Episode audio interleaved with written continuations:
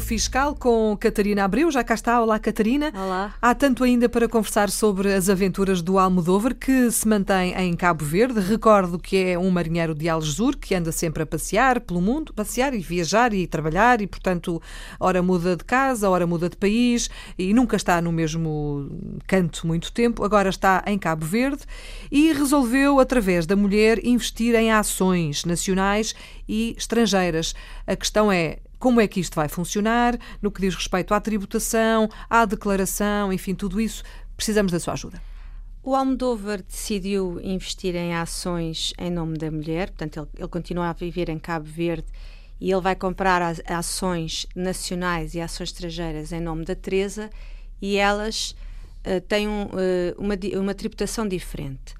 Em relação às ações nacionais, o, quando, quando há distribuição de, quando há rendimento, quando há retorno desse investimento, é, é pago o dividendo. E este dividendo pago das ações nacionais é pago pelo valor líquido, ou seja, fica logo retido 28% do valor.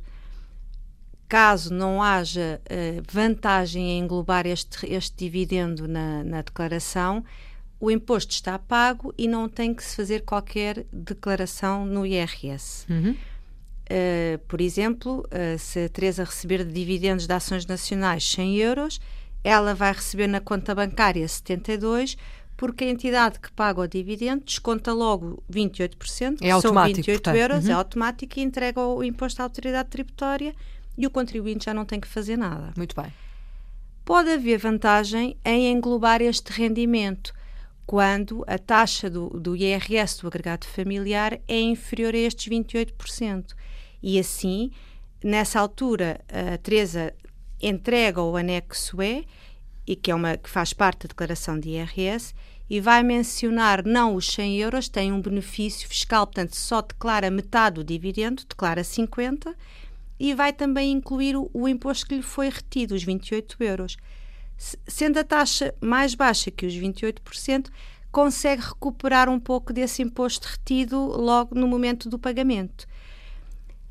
Esta opção, uh, normalmente o que se faz é no momento da declaração, simula-se com o dividendo ou sem o dividendo para ver o que é mais vantajoso. Exatamente. Uhum. Tendo em, em atenção que quando se opta pelo englobamento de, neste caso, dividendos, que é um rendimento de capital, o contribuinte fica obrigado a englobar todos os outros rendimentos de capitais, por exemplo, juros numa conta que se tenha no banco. Uhum. Portanto, engloba-se o dividendo e também outros rendimentos de capitais. Com a reforma de 2015, deixou de ser obrigatório englobar os rendimentos das outras categorias, porque antigamente, quando eu englobava rendimento de capitais, tinha que englobar rendimentos perdiais se tivesse e tinha que englobar rendimentos de mais-valias, por exemplo, se tivesse também. Agora não eu posso optar só por englobar um rendimento de determinada categoria. Em relação, portanto, isto nas ações nacionais tem uma taxa à cabeça e é pago pelo líquido. Em relação às, às estrangeiras? Às estrangeiras é mais complexo porque aqui há, uma, há, há sempre uma dupla tributação. Porque o país que paga, vamos imaginar que o dividendo foi distribuído por ações hum, de uma empresa espanhola quem paga o dividendo retém imposto, pode reter imposto, aliás, ele fica sujeito a imposto no país que paga hum. e depois no país de residência. Neste caso, em Portugal, é depois também tributado a 28%. Então há aqui duas formas de evitar esta dupla tributação. Uma é acionar a convenção, que normalmente é mais complicado para os pequenos investidores, porque obriga à emissão de um certificado fiscal que tem que ser ao portal. E, portanto, é mais complexo quando os investimentos são, são baixos. E então opta-se pelo outro regime, que não é acionar a convenção, mas sim o crédito de imposto. E este crédito de imposto é feito no momento da declaração. Eu, quando vou entregar o IRS, se tiver dividendos de ações estrangeiras, vou preencher não o anexo E, porque é só para os dividendos das ações nacionais, vou preencher o anexo J, que é o anexo onde eu incluo todos os rendimentos que eu ganho fora do país, fora uhum. de Portugal, neste caso.